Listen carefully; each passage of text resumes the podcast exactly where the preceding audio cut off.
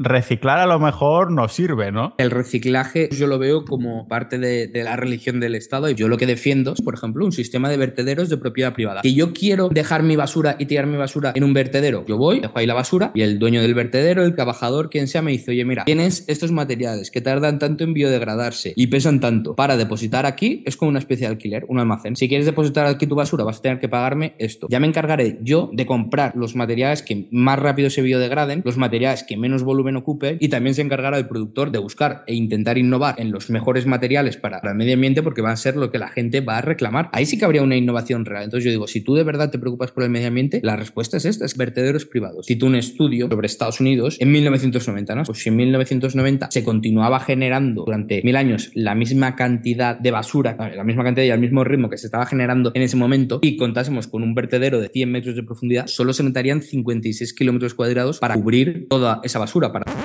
Ninjas de la fucking vida, primer episodio que hago en el nuevo apartamento que me he pillado para un año entero aquí en Estonia. La verdad es que me voy a quedar hasta el invierno. Lógicamente me tendré que pirar cuando empiece lo malo. Para Navidad y estas cosas es mono ver ahí con la nieve. Es una Navidad realmente distinta a lo que hemos visto en las películas de la infancia, que no pasa en España realmente en muchos sitios, que es una Navidad sin nieve. Aquí en Estonia es todo más cuco en invierno, aunque es verdad que el sol totalmente necesario es eso, muy necesario. Tan necesario que hoy, en esta localización que tengo en el apartamento, me entra el sol por las ventanas y puedo tumbarme en pelota picada a que me toque bien el sol en las partes más nobles, al menos durante el tiempo en el que va a haber sol, que espero que dure aún un poquito.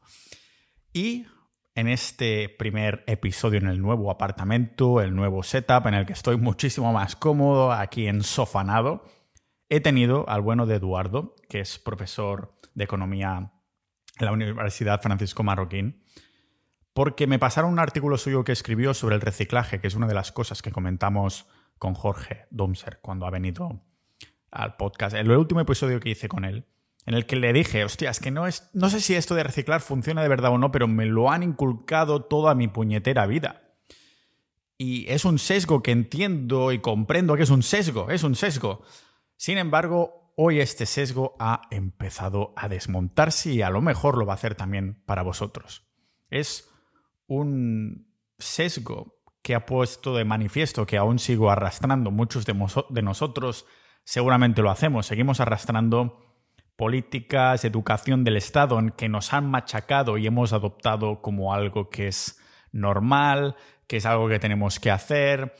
Y nos lo han repetido tanto que al final nos lo hemos terminado creyendo hasta el punto de que nunca nos lo paramos a plantear. Pero cuando leí este artículo que me pasó un oyente, contacté inmediatamente con Eduardo por Twitter y agendamos el podcast muy rápidamente. Tenía muchas ganas de hablar con él y preguntarle más extendidamente qué pensaba sobre este proceso del reciclaje y por qué él no recicla desde hace años. Como podréis ver, yo a Eduardo, en el momento que empezamos a grabar, nunca había hablado con él, como muchos invitados los que invito aquí en el podcast. Y ya por cómo iba la dirección, vimos que está en sintonía con las temáticas más liberales que hablamos aquí en el podcast. Y sinceramente, tiene todo el sentido del mundo. Por esto, cada vez que hablo con personas que entienden mucho de algo, me voy volviendo cada vez más liberal, más conspiranoico, negacionista oficialmente, porque me doy cuenta de que todo es un engaño, un entramado, un sinergístico en el que nos lleva a la misma dirección de control. Bueno, la palabra control creo que se explica perfectamente. Hoy vamos a ver por qué querréis plantearos no volver a separar más a la basura. Y hoy, Eduardo habla conmigo precisamente explicándome, expandiendo en estos puntos y de por qué yo no me tendría que sentir mal cuando no separo que es desde hoy, realmente. A ver si alguno de vosotros tiene argumentos molones y quiere venir a lo mejor a rebatirlo, que a lo mejor yo trabajo de esto y he podido ver que sí que sirve reciclar, pero realmente los argumentos tanto económicos como medioambientales que me ha comentado Eduardo me han, me han tocado, me han tocado. Así que a ver si os toca a vosotros aquí en este podcast multipotencial de Pau Ninja.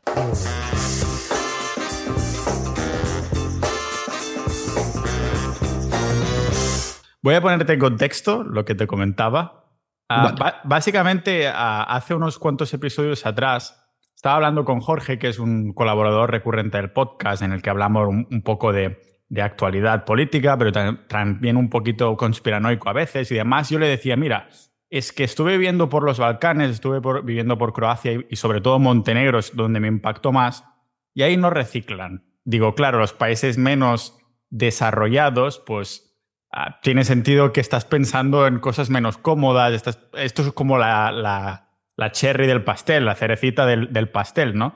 Y dije, pero claro, yo me sentía mal. No sé si es que estaba tipo muy europeizado, estoy muy europeizado, si es que estoy educado de una manera que, que, que me sienta tan mal reciclar que no lo acabo de entender. Y me dijo él, bueno, es que a lo mejor también reciclar a lo mejor no sirve, ¿no? Y claro, me quedé, hostia, es que lo, he pensado alguna vez, ¿no? ¿no? No lo he podido confirmar ni nada. Entonces, uno de los oyentes me pasó tu Twitter, que todas estas referencias, como siempre, las vamos a poner en las notas del episodio, y, y dijo, mira, este chico mandó una, una newsletter, bueno, un boletín en su newsletter sobre el reciclaje. Me lo miré unos días más tarde y dije, le voy a proponer que se venga al podcast para hablar de este tema, a ver qué sale por aquí, porque como puedes ver, mi mente ahora misma está abierto a que todo puede tener sentido. Tiene sentido que reciclemos, uh, tiene sentido que no. Eduardo, tú llevas tiempo no reciclando, ¿no? Muchos años ya, son muchos años activamente no reciclando, sí, sí, sí. eh, y, y, lo que decías, me, me parece curiosa la, la historia y muy interesante porque bueno, a lo mejor estoy un sesgo de confirmación, ¿no? Pero, pero, me da la sensación de que todavía refuerza más mi caso y que demuestra que el, que el reciclaje, más que algo útil, es un capricho, una, un lujo que nos permitimos los países más ricos que decimos, bueno, para sentirnos mejor con nosotros mismos vamos a permitirnos este lujo, ¿no? Como otros lujos pueden ser la democracia, ¿no? Bueno, también puede ser un lujo que decimos, bueno, pues vamos a sentirnos bien, vamos a, vamos a, vamos a tener este proceso. Pues un poco lo mismo con el reciclaje, vamos a hacer este ritual y así nos sentimos bien con nosotros mismos. Y, y entonces los países que no se lo pueden permitir, que para ellos es un lujo, pues ahí no verás tanto reciclaje. Sí, tiene sentido. El... Pero, claro, después empecé a encajar piezas y dije, ¿cómo puede ser que España sea los países que más reciclan si todo lo hacemos mal. o sea, yo que soy un poco así, ¿cómo lo diría? Que, bueno, vemos estadísticas de un montón de cosas y, dice, ah, España es de los países que siempre tiene más paro, que no sé qué, pero el reciclaje lo estamos haciendo bien y ahora, claro, digo, claro, lo estamos haciendo bien porque no importa, ¿no? Es de estos factores. Pero cuéntame por qué realmente uh, el reciclaje no funciona. Una de las cosas que comentabas en esta newsletter, que también vamos a poner en, las notas del episodio, es que, claro, tú llevas muchos años, como comentabas ahora, sin reciclar y cuando te preguntaban decías, bueno, es que no creo que sirva para nada. Tampoco te expandías mucho a pesar de, haber leído un libro, ¿no? Hasta recientemente que lo has hecho más. Efectivamente, eso cuento en la newsletter que lleva tiempo sin, sin reciclar porque había visto datos sobre sobre, sobre el reciclaje y lo poco que servía y que, que al final era un libro bastante mainstream pro, pro medioambientalismo, ecologismo y todo eso y decía, bueno, mira, a nivel individual reciclar no sirve para nada, está bien para concienciarte y eso, pero no sirve para nada. Y luego entonces ya fue cuando dije, bueno, pues voy a intentar desarrollar más mis argumentos de por qué no sirve. Y empecé a pensar sobre el tema y, y entonces se me ocurrieron otros argumentos y dije, es que es obvio que, no sirve, o una de las cosas por las que alguien se puede dar cuenta de que reciclar no sirve, porque nadie, no, ves empresas privadas, por ejemplo, que quieran tu, tu, basura para nada, no ves a vagabundos que se están muriendo de hambre y que si se supone que lo que tú tienes es valioso, van a poder hacer algo con eso. Yo lo que digo en el, en el artículo es, lo más básico es que hay que aprender a diferenciar los recursos y dividirlo, o los objetos más bien, entre recursos, algo que va a tener un valor para alguien, y basura, algo que ya no tiene valor para nadie.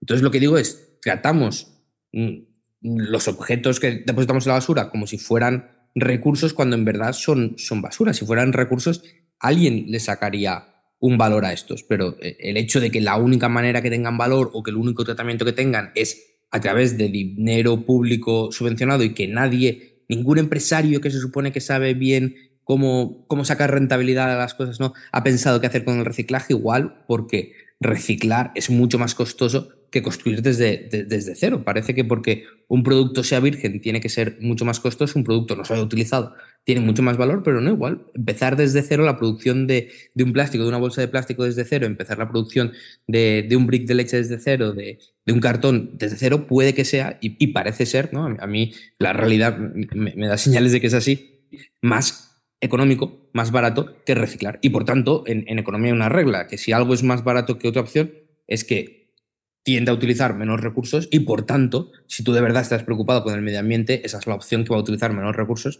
y que va a ser más amistosa con el medio ambiente. Entonces yo lo que digo es, vamos a guiarnos por los precios, nadie quiere mi basura, tiene coste cero, es que no vale nada, pues no pierdo el tiempo con ella. Sí, aquí en Estonia la basura, eh, es que cuando lo has dicho se me ha iluminado la bombilla. Aquí el, el Estado te da, por ejemplo, botellas de cristal, yo no lo hago por el tema basura, sino por el tema de microplásticos y demás, las botellas de cristal, cada una te, devuelven, porque realmente no es que te regalen o te den o te vendan, sino que te devuelven 10 céntimos. Entonces, claro, ves los vagabundos o los alcohólicos que hay por el norte, por pues recogiendo todos los envases, ya sean latas o botellas, para después llevar a las máquinas del supermercado, que es cuando te devuelven, te devuelven en, un ticket, pues lo que hayas ingresado ahí en, formato botella, ¿no? Hmm. E, eso es algo que mencionas ah, un poco por encima, pues entonces, ¿esto son, es el Estado propio que te devuelve este dinero? ¿O cuál es el. ¿Por qué en botellas de plástico, o sea, de cristal o envases latas y demás sí que te devuelven algo de dinero? Y ahí sí que sería, tendría sentido reciclar esto, o realmente no. Lo comento que, hay estudios que, que, según los materiales, hay cosas que tienen más y menos sentido reciclar. Lo que más sentido tiene reciclar pues, son ciertos metales y los vidrios tintados. Las botellas de cristal tintadas verdes es lo que más sentido tiene reciclar, pero aún así, en este caso, como, comentas en Estonia, en Alemania y en otros países que lo hacen, al final es subvención pública, entonces hay una distorsión de los precios, porque claro, si lo paga el Estado, no es que haya alguien demandándolo necesariamente, o no hay una demanda económica, puede haber una demanda política, ¿no? Pero que nadie está pagando el verdadero coste de eso, entonces no sabemos si le está dando una rentabilidad a alguien o no, como es una de las cosas que comento en el artículo, que como los precios están alterados, no sabemos exactamente cuál es el precio del reciclaje. Lo que nos podemos hacer una idea es que hay demasiado reciclaje. O, como mucho alguien puede decir, no, no, no, es que justo el Estado ha encontrado el punto óptimo de reciclaje, que no hay que reciclar ni un poquito más, por eso no salen empresas, porque no hace falta reciclar más. Yo diría, bueno, me, atrevería a decir que, eso es pensar demasiado y que lo más probable es que estemos reciclando de, demasiado. Y que en esos casos que que la gente recicla, como lo de los vagabundos, es porque, ya digo, hay una subvención detrás que está distorsionando los precios. Si ya me gustaría ver si no hubiera esa subvención, la gente lo haría. Parece ser que no, porque los países donde esa subvención no existe, no veo vagabundos buscando botellas de cristal. Entonces, básicamente lo que he estado haciendo yo de separar la basura durante tantos años, que en mi casa se ha inculcado tanto y tal, es básicamente porque nos hemos tragado una, una historia de que separar sirve para algo, pero que no es así, ¿no? Realmente, mm. entonces, van. Es que yo conozco personas que dicen, no, esto, el camión de la basura igualmente termina en el mismo lugar o algo así. ¿Eso se separa realmente o sirve para algo? ¿O realmente después lo separan, pero después a escondidas vuelven a meterlo todo junto? No, sí, sí, sí que lo separan. Y, por ejemplo, e, e, es una de las cosas que, que comenta en el artículo, depende, de, mm, depende del país, hay distintos tipos de camiones de la basura o o, van distintos tipos de la camión de la basura para, el material o tienen distintos compartimentos. Entonces, aunque se separaran, es decir, vamos a pensar en el mejor de los casos, que sí que se separan y sí que llegan al lugar correcto. La gente no recicla bien. Tienes que pensar que, que, también, no, no, solo por el lado de los profesionales que se han hecho bien su trabajo y todo se separa correctamente, sino la gente, la gente no recicla bien. Si tú ves las guías de reciclaje que emiten varios estados, ahí creo que comento la de, la de Estados Unidos o la de, no me acuerdo cuál, cuál enlazo, pero por ejemplo en la guía de reciclaje te dicen que tú para reciclar bien un yogur tienes que lavar el yogur y asegurarte que no queden restos de comida. Es decir, eh, ¿quién hace eso? Yo no conozco absolutamente a nadie que haga eso. Entonces, quiero decir, ya, ya, no solo que ellos se encarguen de hacerlo bien, sino que la gente se encargue de hacerlo bien.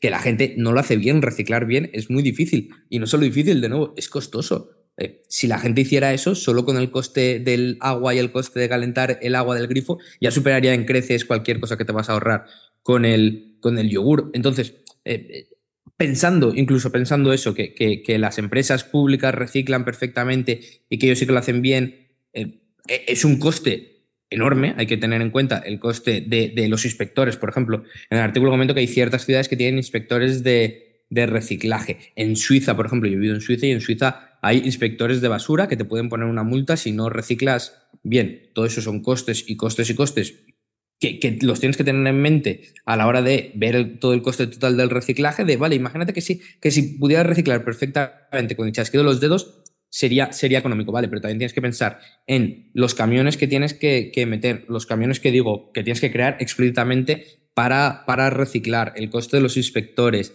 el coste tuyo en casa de reciclar bien, tu tiempo, el agua que gastas, todo eso, eh, se te, va, se te van los costes por, por todos lados. Entonces, eh, hay demasiadas cosas a tener en cuenta con que alguno de los agentes lo haga mal y tiene el incentivo de hacerlo mal, ya reciclar pierde mucho el sentido. Mm. Claro, es, eh, me estás haciendo tener aquí epifanías y un aha moment en, constante. Porque la pregunta del millón que muchos oyentes y yo mismo nos estamos haciendo es, entonces, ¿por qué nos hacen reciclar? Porque esta publicidad estatal de reciclar, reciclar, reciclar es siguiendo... Es como una especie de, ¿cómo lo diría? Una, mm, un mensaje detrás de un mensaje más grande, como vendría a ser la agenda verde, como, hostia, queremos impulsar esta agenda verde, pues vamos a decir que tienen que hacer esto aunque realmente no necesite y vamos a destinar todos los recursos ahí. ¿O por qué reciclar entonces? ¿Por qué nos dicen que reciclar?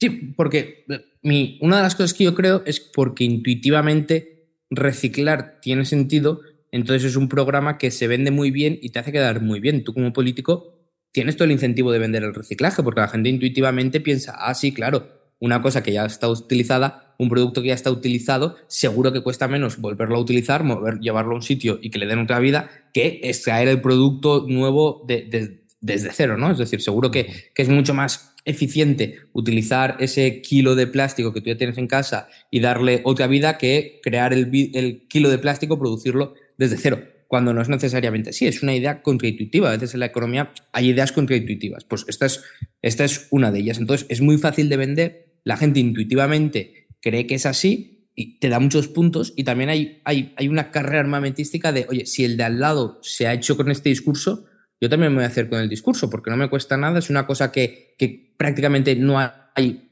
no hay oposición, no voy a perder votos por ello. Entonces tengo todos los incentivos de como político favorecerlo y además en el momento en que lo hago y ya estoy creando observatorios de reciclaje, institutos, tal, ya estoy ganando votos, estoy formando redes clientelares que no quiero quitar y que quiero expandir. Entonces voy a seguir haciendo propaganda y voy a seguir hablando de lo bueno que es el reciclaje porque solo me gana votos. Para los políticos es un negocio redondo, solo, solo les gana votos.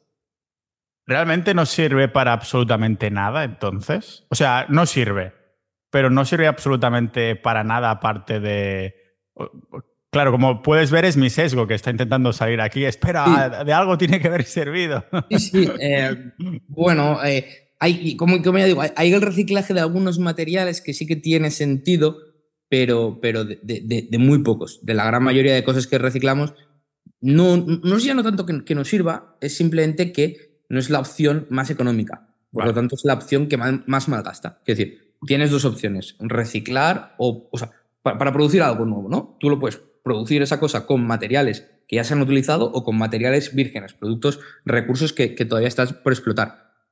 Simplemente una opción es más económica que la otra. Eh, ¿Te sigue sirviendo para algo? Es decir, ¿sigues produciendo cosas nuevas con, con ese material reciclado? Sí. ¿Es más costoso? Sí. Entonces, pues una de las cosas para las que sirve es, como ya decía, es un bien de lujo, sirve pues para la gente sentirse mejor, de que tiene su bolsa reciclada, de que ha contribuido a reciclar, de que ha metido la botella de plástico en el cartón, en, la bolsa correcta, y pues la gente se siente mejor y, es lo que estás pagando, estás pagando por sentirte bien, pues como quien va un día a hacerse un masaje y paga por eso.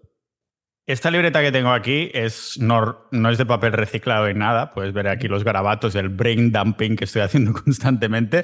Ah, sin embargo, las que tienen ese papel que es un poquito más gris, que pone reciclado, así bien grande y tal, te cuestan muchísimo más. por lo, bueno, estabas comentando ahora mismo, ¿no? El coste de una libreta de estas serán, pues yo que sé, 50 céntimos, el otro te va a costar 2,50 o algo por el estilo. Realmente, entonces, no deja de ser un timo. Es decir, vamos a intentar ligar esta tú con tu mente de economista, pues lógicamente estás con los costes y demás. Entiendo que estos costes están directamente ligados también con el tema del medio ambiente. Es decir, si algo es menos costoso de hacer, seguramente habrá menos huella medioambiental. ¿Puede ser así o nos lo estamos pasando? E, e, eso es. Es decir, si algo cuesta menos, es que necesita, ha dedicado menos recursos a su producción y por tanto, pues ha contaminado menos, ¿no? Y, al revés, es decir, esto hablando de dos productos relativamente similares, ¿no? Como, como el de, el de, el de las, las libretas que tú comentabas. Bueno, pues tienes una de 50 céntimos y una de 2,50. Pues si una cuesta 2,50, seguramente es que han necesitado muchos más costes de producción que la de, que la de 50 céntimos, que hay más recursos invertidos en su producción y por tanto, pues es más dañina con el medio ambiente. Claro, entiendo entonces que este, estos 2,50 es, que es algo que no, no, había pensado en la vida, por esto hemos un poco agendado este episodio un poquito así corriendo, porque digo, coño, que, quiero ordenar ya mis pensamientos de, de, lo que he leído tuyo, ¿no? Entonces, estos, esta libreta de 250, los materiales bases que se han usado sí que eran papel que alguien ya había utilizado en el pasado, pero el hecho de a nivel maquinaria industrial y tal, volver a reutilizar estos papeles para sacarle, yo qué sé, la tinta, me lo invento, a volver a que se puedan reutilizar, ha tenido más costes para el medio ambiente y por lo tanto más costes económicos también de producción y es por esto que es más caro. ¿Es así? Sí, sí, sí, eh, exactamente. Y, y también el coste del tiempo de las personas, que es uno de los costes más elevados en, el artículo cuento que, en 2020, creo que es la, cifra que doy, el año que doy, la Tierra era un 68% más abundante que, que ahora. Voy a buscar exactamente mm, la cifra, pero sí, es un 600, perdona. 600%, ¿eh? Wow. 600% era más abundante en 2020 que en 1980. Eh, ¿Cómo es eso? Porque cada vez sabemos utilizar los recursos mejor, todos los recursos cada vez. Sí que es verdad que, son más económicos, sabemos utilizarlos mejor, los economizamos mejor. Entonces, bueno, aunque reciclemos, por lo menos por otro lado, innovamos, entonces el daño del reciclaje no, no, es tan grande, la verdad, mm. aunque exista. pero hay una cosa que todavía no, no hemos podido reducir su precio y al revés, cada vez cuesta más y cada vez vale más, que es el tiempo de las personas. Yo por eso en el artículo digo que reciclar es la filosofía de que todo vale la pena ahorrar menos tu tiempo. Entonces, ¿Por qué? Porque en el reciclaje se pierde mucho tiempo, la gente pierde mucho tiempo, no solo reciclando, sino también las horas de la gente que tienes que estar contratando para que asegurarte que el reciclaje se hace bien, que el reciclaje se lleva a cabo desde el principio hasta el fin. Entonces, el reciclaje malgasta más, no solo en recursos, sino también en tiempo. De ahí que las cosas recicladas tiendan a ser más caras que, que las no recicladas. Ninja de la vida, el mundo, la sociedad está cambiando a un ritmo cada vez más precipitado. Nuestros hábitos, mentes y cuerpos están sumergiendo en unas corrientes culturales cada vez más rápidas y complicadas de nadar. Por esto muchos de nosotros preferiríamos no ser parte de estas corrientes, de estos cambios. Queremos encontrar nuestras propias afluencias, alternativas más calmadas y ajustadas a los ritmos de vida, de lo que nos apasiona, interesa y lo que nosotros consideramos importante, no lo que dicta la corriente. Y este es el motivo por el que este podcast existe. Hace un par de años yo y más de mil oyentes decidimos nadar a contracorriente, crear nuestra propia cultura, nuestro mundo, nuestra sociedad. Por esto Sociedad Ninja es la comunidad del podcast, de los que van a contracorriente, de los que buscan sus afluencias. Un círculo de mentes curiosas incansables, multipotenciales, ya sabéis, personas con multitud de pasiones e intereses en busca de la mejora personal constante en todas sus formas. Si este episodio te está gustando, si te está inspirando, si te está ayudando a aprender algo escuchándolo tanto como yo haciéndolo, entonces Sociedad Ninja es para ti.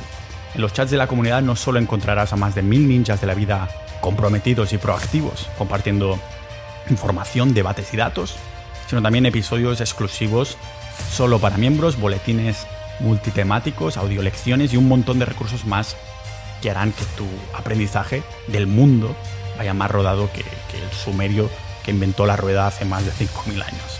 Además, uniéndote a Sociedad Ninja, estarás ayudando a la divulgación de los cientos de episodios de este podcast para que la información de los cambios del mundo lleguen a más mentes curiosos inconformistas como la tuya. Hablamos de historia, de filosofía, pero también de conspiraciones, que por cierto todas se terminan volviendo realidad, de actualidad del mundo, de ciencia, de autosuficiencia, de supervivencia. ¿Cuánta ciencia, joder? Además, a más del 90% de nosotros, de los ninjas, también nos interesa el dinero, la salud y la formación, unas temáticas que tienen un rol central en la comunidad, porque son las herramientas más poderosas del ser humano para poder controlar nuestra libertad, utilizando el recurso más poderoso que nos ha hecho sobrevivir durante cientos de miles de años, que es la tribu, la comunidad. Hemos creado algo increíble y no queremos que muera de éxito. Por esto cerramos, cerraremos el acceso a nuevas incorporaciones cuando lleguemos a los 1200 miembros. Únete ya a la sociedad ninja y avánzate a los cambios del mundo, la sociedad y la cultura, convirtiéndote en un ninja de la vida. Esta, esta, abundancia de la Tierra de, de 600%, ¿te refieres a recursos naturales o...? Sí, bueno, tú, tienes en, los recursos naturales, sí, efectivamente, tienen dos tipos de escasez, ¿no? Una escasez natural o absoluta, si así lo quieres, que es eh, lo que queda, ¿no? Si contáramos los litros de petróleo que quedan disponibles, si contáramos los kilos de, masa de árboles. Y luego la escasez económica, que es la que nos interesa, ¿no? A ti te da igual que cada vez haya menos petróleo, pero si de esa cantidad menor vas a sacar más partido. Entonces, claro, por eso se dice que la Tierra es cada vez más abundante, porque aunque en términos absolutos pueda quedar menos, que luego está por ver, porque luego se pueden hacer nuevos descubrimientos de petróleo, se pueden hacer eh, nuevos descubrimientos de lo que sea, eh, reforestación, hay, hay, mil maneras de recuperar esos recursos, pero bueno, aún así aunque, aunque hubiese menos, si cada vez le sacas mejor partido y sabes ser más productivo con estos recursos, cada vez somos más abundantes. Entonces, en términos de recursos económicos, eh, en términos de abundancia económica, cada vez hay más abundancia. Y, eso es una cosa que hay que tener en cuenta porque hay una cosa que es cada vez menos abundante, que es el tiempo, ¿no? Porque nuestro costo de oportunidad cada vez es mayor, cada vez podemos hacer más cosas con nuestro tiempo y vale más el tiempo de, de las personas. Y ir reciclando se pierde mucho tiempo. Y es una de las cosas que, también hay que meter en el cómputo de, oye, ¿tú cuánto tiempo estás perdiendo haciendo esto? ¿Vale tu tiempo? Cuento, cuento en, el, en, en, el artículo que yo aún ya había dejado de reciclar, ya estaba en el instituto, ya había dejado de reciclar, que llevo años sin reciclar, y, y, todos, los, todos los papeles del instituto, desde primero de la ESO hasta segundo de bachiller, me los guardé. Son, eran kilos y kilos y kilos, alguien que se acuerde, son kilos y kilos y kilos de, papeles, apuntes y, todo. Y yo dije, bueno, pues por esto voy a ir a una empresa de reciclaje que encontré por, por ahí, por donde yo vivía, y, fui, fuimos con el coche, me, llevó mi madre y, al llegar por todo ese papel me dieron cuatro euros. Y dije, es que no me ha cubierto ni la gasolina. y es un poco es un poco eso. Yo dije, mira, aquí, y luego pensándolo con los años, digo, mira, aquí que sí que hay una especie de libre mercado, ¿no? Que no hay una subvención al reciclaje de papel y que la gente sí que paga lo que de verdad vale. Veo como por mucho papel es que no me vale la pena y he perdido mi tiempo, he perdido el tiempo de Madrid que valía más que 4 euros esta media hora de, de, ida y otra media hora de vuelta. Y, y, es una cosa que, claro, que cuando está subvencionado, tú ese precio, de nuevo, no lo ves. Pero en este caso, por ejemplo, en mi experiencia personal sí que lo vi claramente decir, he perdido mi tiempo. Sí, supongo que este papel hubiera sido mejor utilizado utilizándolo como para hacer fuego en casa o ahí en la chimenea o algo por el estilo. por tirándolo a la basura. No, no, hubiera, hubiera valido mucho más mi tiempo, el de la gasolina que, que, no hubiera consumido y el de Madrid si simplemente lo hubiera tirado a la basura y hubiera empezado con, con otra cosa. Hubiera ahorrado, vamos. Sí, mi padre tiene a veces experiencias de, de estas porque él que es así de pueblo y siempre la gente de pueblo siempre lo intenta amasar todo, ¿no? Se guarda todas las cosas y después dice, ah, pues voy a hacer ahora un viaje aquí a tirar no sé qué, metales, tal, y también le dan como dos euros por no sé cuánto de papel, no sé cuánto por no sé cuánto de metal. Y digo, pero, y, mi madre toca breada, es que la gasolina, la, gasolina, lo que estás diciendo, No la gasolina. Claro, no te ni eso. Lo estoy pagando de mi bolsillo, ahí te das cuenta, en esos momentos que lo pagas de tu bolsillo, te das cuenta que es que no te cubre ni la gasolina. Pues eso a gran escala, con muchos más camiones, con muchos más viajes, con muchas más nóminas que pagar, es lo que pasa un poco con, con el reciclaje. Dices, claro, tendría mucho más sentido que simplemente lo tiráramos al contenedor. Mi pregunta es, ¿a qué contenedor? Es decir, si yo hago una bolsa de la basura ah, con todo, Ah, tiene más sentido que lo tire al, orgánico que lo tire. no sé si me explico. Sí, sí, no, a ver, si te soy 100% sincero, yo lo tiro literalmente al contenedor que tenga más cerca. eh, menos al, creo que es el de vidrio que tiene un agujero y me cuesta más y para no perder tiempo yo de normal el que tengo más asequible. Ahora, bueno, aquí en Madrid pues hay contenedores en, la puerta de, cada portal que, por esto que voy a contar me pueden denunciar, pero bueno, no pasa nada porque mi, madre lo sabe y siempre me dice, me dice, oye, acabo de dar una noticia de que a alguien le han denunciado por, por no reciclar, por tirarlo mal, por no sé qué. yo literalmente abro la puerta, el primer contenedor, no veo ni el color, lo dejo todo ahí y ya está. Buah, es que me estás me gusta esto porque me estás haciendo como despertar como temores, sesgos que tengo ahí escondidos, porque me estoy imaginando a mí con la bolsa de basura, una bolsa de basura que hay todo, eso ya, primer pánico, segundo pánico, voy al contenedor azul que está lleno de cartones y tirar una bolsa en la que hay comida, en la que hay todo el rollo, ¿no? Entonces, eso da, un poquito de miedo porque justo con la, la persona, con Jorge, que viene de forma recurrente y hablamos de temas de control del Estado, las CBDCs y estas cosas, y, hablan precisamente de multas y cuando vas a tirar la basura, pues que pasas como con, un escáner para abrirte y entonces te identifica que eres tú quien ha tirado esa basura. Claro, ahora encima con algo... Es, algo que, están eh, eh, preparando. Sí, es como, exacto. Por ejemplo, en China ya se lleva, ah, pero bueno, lo que sale en China después, más adelante, también lo hemos visto aquí. Ah, o sea, como hay muchas voces ahí, depende de la dirección que vaya Europa en los próximos años, pero si se está hablando, si los propios dirigentes lo han estado comentando, pues es de estas cosas que, que cuidado Con, esto. Entonces, claro, este, este miedo, este sesgo que tengo, viene de pensar, el, por ejemplo, el contenedor azul del que estábamos hablando, todo eso se va, has comentado que sí lo separan, ¿no? Entonces, ¿qué pasa cuando va allí y, y o sea, ¿Qué, pasa con esta basura que puede haber solo cartones o cartones y más cosas? Bueno, con la basura que no toca, en, el caso de, por ejemplo, la, basura que, tiro yo, hay alguien supuestamente hay encargado de, retirarla. Pero, pero, la cosa es esa, la cosa es, si, a mí alguien me garantizara, si a mí alguien me pudiera garantizar, oye, mira, es que tú eres la única persona que va a reciclar mal, todo el resto de personas van a reciclar perfectamente y por tu culpa esa persona va a tener que trabajar y sin ti, pues habría un puesto menos en, la administración pública y eso que te pudieras ahorrar de impuestos, entonces ahí sí que me lo pensaría, ¿ves? Porque ahí ya estaría, ya estaría yo contabilizando el coste de, hacerlo, pero como no es así, la gente no recicla bien igualmente y, aunque lo intenten, ya te digo, hay muchas cosas que la gente no sabe y no sabe cómo reciclar, porque reciclar bien eh, tiene eso aquel, entonces digo, es que no vale perder mi tiempo el reciclar yo bien, porque además de que como fin último no creo que sirva para nada, al final esta persona la van a tener contratada ahí igualmente, me van a cobrar los impuestos igualmente para tenerle contratado lo que sea, pues no voy a perder yo de mi tiempo aún más, que ya estoy perdiendo mi dinero porque ya me están quitando mi dinero por un lado para, para reciclar, no voy a perder además mi tiempo. Yo, yo a lo mejor parece un poco exagerado, pero cuando alguien me lo dice, que hay gente que, que, que, que me dice esto, yo digo, bueno, pero si es que yo me considero un poco la víctima de este sistema en el que me han obligado a meterme que yo no he pedido reciclar, no he pedido que mis cosas se reciclen, no he pedido entrar en el juego y, y tengo yo además que perder mi tiempo por esto y sentirme yo mal porque eh, haya alguien que se tenga que dedicar a reciclar bien por mí, yo no le he pedido que trabaje de eso. Entonces, yo pues no, no voy a cambiar mi, mi, estilo de vida por ahora. Sí, sí, si hacen algo de lo que tú dices, de lo que estabas comentando con las CBDCs, pues entonces, bueno, Ahí igual sí que me, toca planteármelo, pero vamos, por ahora. por el tema miedo, por el tema multa, ¿no? Por el tema control, al fin y al cabo. Entonces ya veré cuánto vale mi tiempo, ¿ves? Ahí haré un poco el cálculo y diré, bueno, mi tiempo de reciclar bien vale esto, la multa es esto y el riesgo de que me multen este otro. Y ya decidiré si hacerlo o no. Claro, una de las cosas que comentabas también es que la basura que nosotros tiramos es una basura de nuestra propiedad, ¿no? Entonces, ¿cómo esto encajaría de esta manera? Que tener la libertad de hacer las cosas que tú quieres con las cosas que son de tu, de tu propiedad. Ah, pero es como que te multen por tener la ropa mal plegada al lado de la cama, ¿no? Al fin y al cabo, sí es tuyo.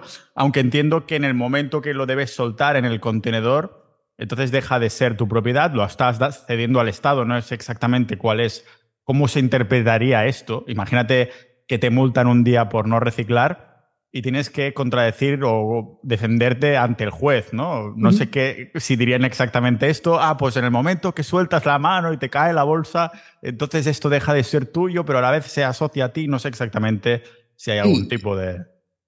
y yo lo que les diría es, ya, ya, pero me estás obligando a pagar por este servicio.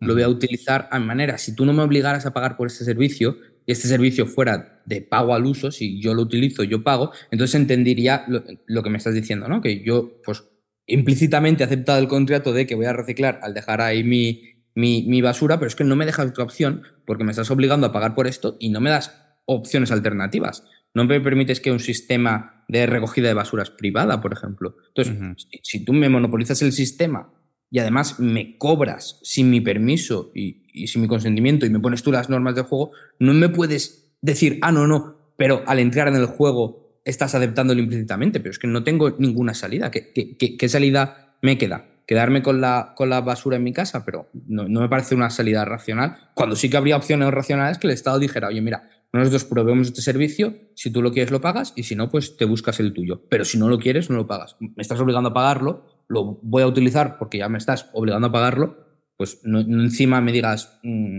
no, eh, eh, estás aceptándolo. Esto es como, como alguien que puede criticar la educación privada y, ya ha ido a una universidad o a un colegio privado. Ah, no, no, pero ha sido ahí, tan mala no será. Bueno, pero es que encima me lo estaban cobrando, ¿qué tengo que hacer? Eh, no poder quejarme y tener que irme a otro sitio para poder quejarme del sistema público, pues esto es un poco lo mismo. Y yo el sistema que propongo, bueno, yo, eh, eh, por si intuyo que había indicios hasta ahora, pero lo, digo explícitamente, yo soy libertario, ¿no? Yo odio el Estado, odio el, cualquier tipo de Estado, del gobierno, me gusta la libertad, y me gusta la propiedad privada. Entonces, yo lo que defiendo sería un sistema en el que todo sería propiedad privada, las, carreteras, las zonas, los vertederos, las tierras, sería todo propiedad privada, y habría alguien, por ejemplo, un sistema de vertederos de propiedad privada.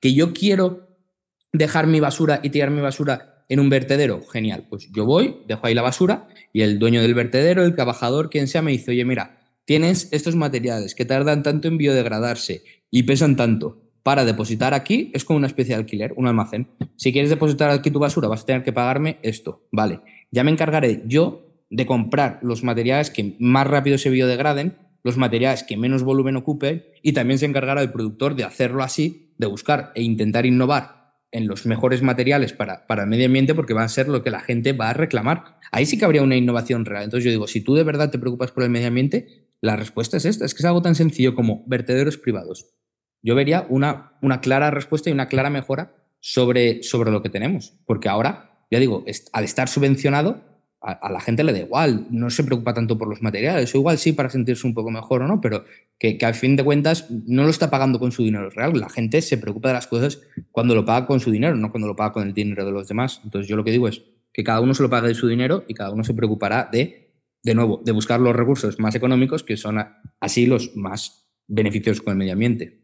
Vale, imaginemos entonces que es al revés, que este sistema que existe ahora y deja de existir y pasa a ser entonces el, el privado o los vertederos privados. A lo mejor yo mismo diría, bueno, como emprendedor me compro un terrenaco y me creo mi propio vertedero y quiero empezar ahora que hemos cambiado el sistema o lo que sea, ¿no? Entonces, ¿cómo, cómo te imaginas que, o sea, es sostenible en el sentido, claro, generamos tanta basura, entiendo que con el paso del tiempo tu idea tendría mucho sentido porque esta innovación se metería el petardo en el culo para empezar ya a decir, vale, los materiales que más se biodegradaban más rápido, los materiales que son menos costosos, que, menos que más se biodegradan más rápido, etc. Pero entiendo que igualmente habría como un tema logístico que con la cantidad de personas que somos, al menos inicialmente, pues generaría, no sé cómo decirlo, las montañas de basura que se podría generar son realmente sostenibles o terminaríamos con Indonesia y Tailandia que yo he visto por ahí. No he estado nunca en Tailandia un día o así, pero he visto que tienen unos problemas enormes con los mares, que lo tiran todo ahí. No sé si, si me puedes comparar un poquito cómo crees que lo haríamos mejor en Occidente como país desarrollado en comparación con estos países, que qué es lo que hacen mal. Es una pregunta muy abierta realmente. sí, sí, pero no creo que, el, el, que en parte sí, pero no creo que la respuesta sea únicamente porque estamos desarrollados, que sí, porque es una cosa indirecta lo que voy a decir, sino creo que es por el respeto a la propiedad privada o, por la opción de privatizar ciertas zonas, ¿no? Lo que tú me comentabas de Indonesia y Tailandia. Bueno, se tira al mar porque el mar, quien se preocupa, quien tiene que cuidar ahora mismo de los mares es el Estado. Como no es nadie, no pasa nada por hacerlo o se puede dar carta blanca a contaminar y por eso se contaminan. Al fin y al cabo, los países que más daño han hecho al medio ambiente, que más han contaminado, que han acabado con ríos, mares, animales, de todo, han sido los países comunistas por, por, esto mismo, porque por esa, ese desprecio o esa falta de preocupación por cuidar el medio ambiente, mientras que si el mar o un río o un monte o lo que sea es privado, al final se termina cuidando mejor. Actualmente en España, por ejemplo, en Aragón o en Cataluña ya existen montes privados, que si alguien ha estado alguna vez en uno de ellos, están muchísimo mejor cuidados que, que los públicos y son de, casi todos, son, todos los que yo conozco por lo menos son de, de libre acceso, ¿no? Es un grupo de personas, una asociación que dicen vamos a tener este monte, vamos a cuidarlo y es nuestro monte. Y al final se termina cuidando mejor. Los montes privados están mucho más limpios y mucho mejor cuidados que los, que los públicos, que los estatales. Pues al final, con los mares, por ejemplo, que a lo mejor parece una locura, pero no veo por qué no, terminaría pasando algo así. Si, si, si es público y se puede contaminar y no hay ningún problema, pues al final es cuando pasan estas cosas. Entonces, lo que me parece importante aquí sería el respeto al, al, derecho de propiedad, pero sobre lo que decías de si sería viable o no, en el, en el artículo cito un estudio que se hacía sobre Estados Unidos y se decía que sí, esto en 1990, ¿no? Se hizo el estudio. Pues si en 1990 se continuaba generando durante mil años la misma cantidad de basura que es, o al mismo ritmo, la misma cantidad y al mismo ritmo que se estaba generando en ese momento, y contásemos con un vertedero de 100 metros de profundidad, 100 metros de profundidad no es mucho para un vertedero, solo se necesitarían 56 kilómetros cuadrados para cubrir toda esa basura, para hacerse con toda esa basura, que era que, que 56 kilómetros cuadrados, para hacerte una idea, en Estados Unidos es el 1% de todo el terreno dedicado al pasto de, en Estados Unidos. Entonces, es decir, si tenemos todo el terreno actualmente, pensemos,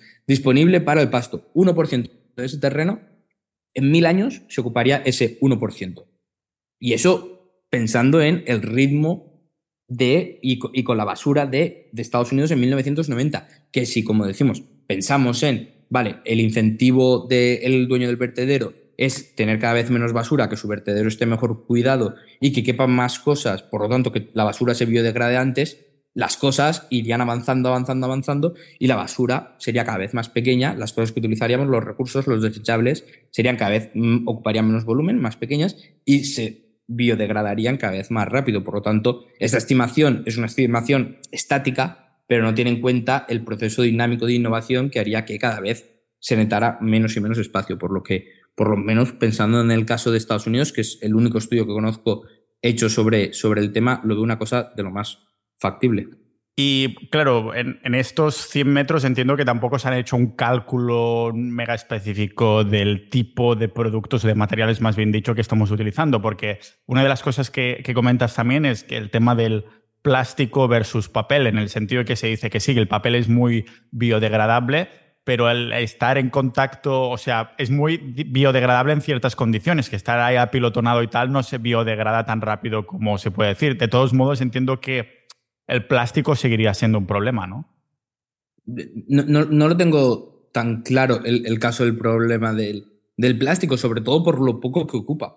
Eh, al, final, una bolsa de, papel de estas que nos han vendido completamente y que ya pues, utiliza prácticamente todo el mundo, de, Mercadona, por ejemplo, de un supermercado, ocupa muchísimo más que, que el equivalente en volumen en bolsas de, de, plástico, que eran mucho más fáciles de almacenar. Todos nos acordamos de en casa de abuela la bolsa de plástico, dentro de bolsas y bolsas y bolsas de plástico, eran mucho más fáciles de, almacenar y aunque tarden más en biodegradarse, por eso digo que no todo es cuánto tarda en biodegradarse, sino también cuánto ocupa, porque es el espacio que permites para, para otros recursos en caso de que lo quieras dejar en, en el vertedero. Entonces, sí, eso yo creo que es uno de los mitos que, nos han vendido y que hemos comprado, que es lo de el, cuánto daño hace el plástico, cuando en verdad el plástico salva vidas y el plástico es importantísimo. Y a mí me da, me da pena que, que, haya esta guerra contra el plástico porque eso también hace que se deje de innovar en el plástico, que ya no existe ese incentivo para pensar, vale, ¿cómo voy a hacer un plástico que se biodegrade antes? Sino, no, sino al final en cambiar completamente de de material. Y todo esto viene en parte por, por, subvenciones y por regulaciones estatales, ¿no? Que si la regulación estatal te dice esto, ya dejamos de innovar ahí. Entonces, en vez de dejar el, que, el mercado de manera competitiva continuara produciendo plásticos cada vez más biodegradables y a ver hasta dónde llegábamos, ¿no? Eh, simplemente se ha perdido y se ha dicho, bueno, pues dejamos esto y continuamos al siguiente material por, ya digo, por dictamen estatal. Y en este caso, pues, pues el cartón, cuando el plástico me parece mucho más útil, ya digo, y una de las cosas más importantes es que ocupa menos y, eso es una de las cosas a tener en cuenta, que, la gente, ya digo, parece que, que se ha olvidado, pero también eh, eh, es un poco porque también hay que pensar en, por qué es esto, que es lo que decía, pues por un lujo.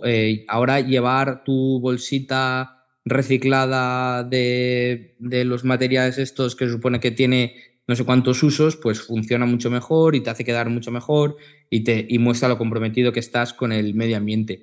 Y yo cuando veo esas, esas, esas, esas bolsas de recicladas, digo, ¿le vas a dar todos los usos necesarios para que te valga la pena eh, mm, cambiarla y no utilizar una bolsa de plástico? Pero si yo con todas las bolsas esas que tengo en casa, que me han dado de publicidad, tengo para 50, 60 vidas mías, que, no las voy a poder utilizar todas en la vida. Entonces, eh, me están dejando de vender bolsas de plástico para venderme esto y al final en casa tengo la misma cantidad de bolsas recicladas, de, bolsas de estas de, cartón o del material este que sean, que, las bolsas que tendría de, plástico. Me parece, me parece otro sitio donde, donde nos la han colado. Sí, o sea, te refieres a que estas bolsas recicladas que tienes las mismas cantidades de plástico, pero encima tienen ese coste mucho más grande, tanto económico como para el medio ambiente, en comparación con las de, con las de plástico, ¿no? Sí, y que tú al final en casa, pues yo no sé cuántas bolsas tenía de, plástico, pero que al final de estas tengo muchas. Es decir, sigo teniendo casi muchas bolsas, muchas más de las que voy a necesitar, ¿no? Porque para que me se haga rentable estas, las tote bag estas que se llevan, que son recicladas, que no sé qué, tengo que darle, me lo voy a inventar, no me acuerdo cuántos usos, pero son una gran cantidad de usos. Voy a decir que tengo que darle un millón de usos. Si ya tengo 5, 6, 7 de estas bolsas, le voy a dar muchos más usos de los usos posibles. Entonces ya, ya se ha perdido esa supuesta ganancia que, que íbamos a hacer por cambiarnos de las bolsas de plástico a estas. Claro, es como que tendrías que tener una bolsa por persona, como un coche por persona o algo por el estilo, ¿no? Que tendría que estar ahí.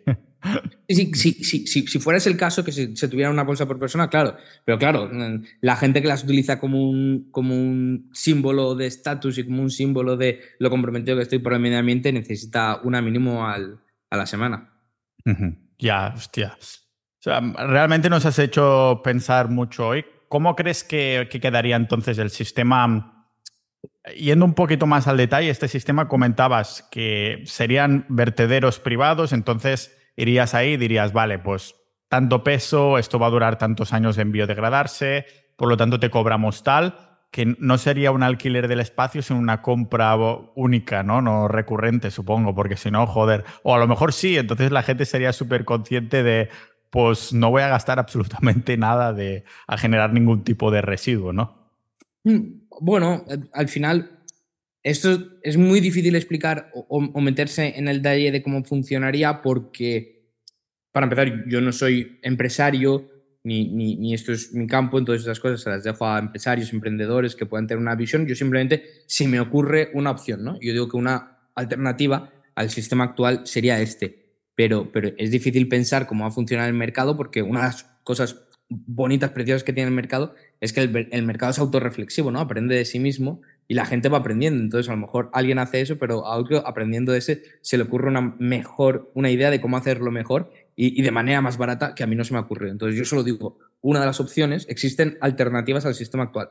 Una de las alternativas sería ese convertederos privados al peso, según lo biodegradable que, que, sea o según el, el volumen que ocupe sería una alternativa. ¿Existen más alternativas? Sí. ¿Sabría decirte al detalle cómo funcionaría? No, porque eso es una de las cosas que que el mercado tiene que, descubrir. Es como, ah, es como intentar explicar cómo iba a funcionar Internet cuando Internet llevaba un año de vida, ¿no? O cuando no se había descubierto y solo se estaba teorizando. Pues e, es un poco difícil.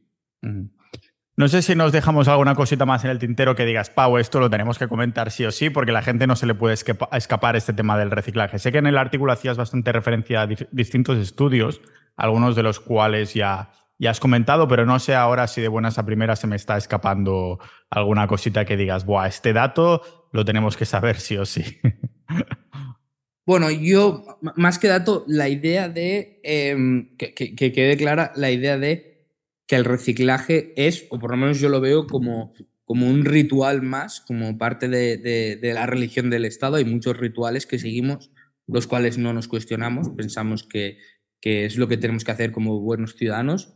Y, yo lo que digo es, no hemos sido víctimas de, de, propaganda estatal durante años desde niños. Yo me acuerdo desde cuatro o cinco años en clase, en granjas, escuelas, en de todo, que me explicaran los beneficios de, del reciclaje. Al final hay muchas cosas que, que yo por lo menos tengo una teoría de vida que tengo, que es cuando me intentan impulsar algo tanto, cuando me intentan eh, enseñar algo tanto por la fuerza, cuando me intentan convencer de lo bueno que es algo en vez de enseñármelo o que lo viva yo o que lo vea con mis propios ojos, suele haber algo ahí detrás. Y lo que digo es que efectivamente yo creo que, que hay detrás hay algo, hay intereses políticos y con esos intereses políticos, que es sobre todo lo bien que le queda a un político favorecer el reciclaje y lo poco que le daña porque no hay una oposición, si ahora de repente más gente estuviéramos hablando de lo cuán perjudicial es el reciclaje, de los problemas del reciclaje, pues igual algún partido diría, mira, aquí tenemos una ventana de oportunidad que podemos empezar a hablar de ese tema. Como no, pues todos los partidos lo van a favorecer, va a seguir siendo parte de,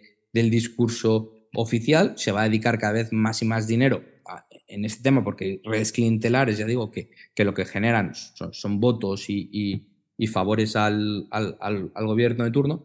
Entonces, e, e, es un poco el pensar, vale, también a lo mejor alguno entra o empieza a dudar de, lo que le han contado por el reciclaje, que diga, vale, si me han engañado aquí, ¿en qué más cosas me están engañando? Pues yo lo que digo es que hay unas cuentas más.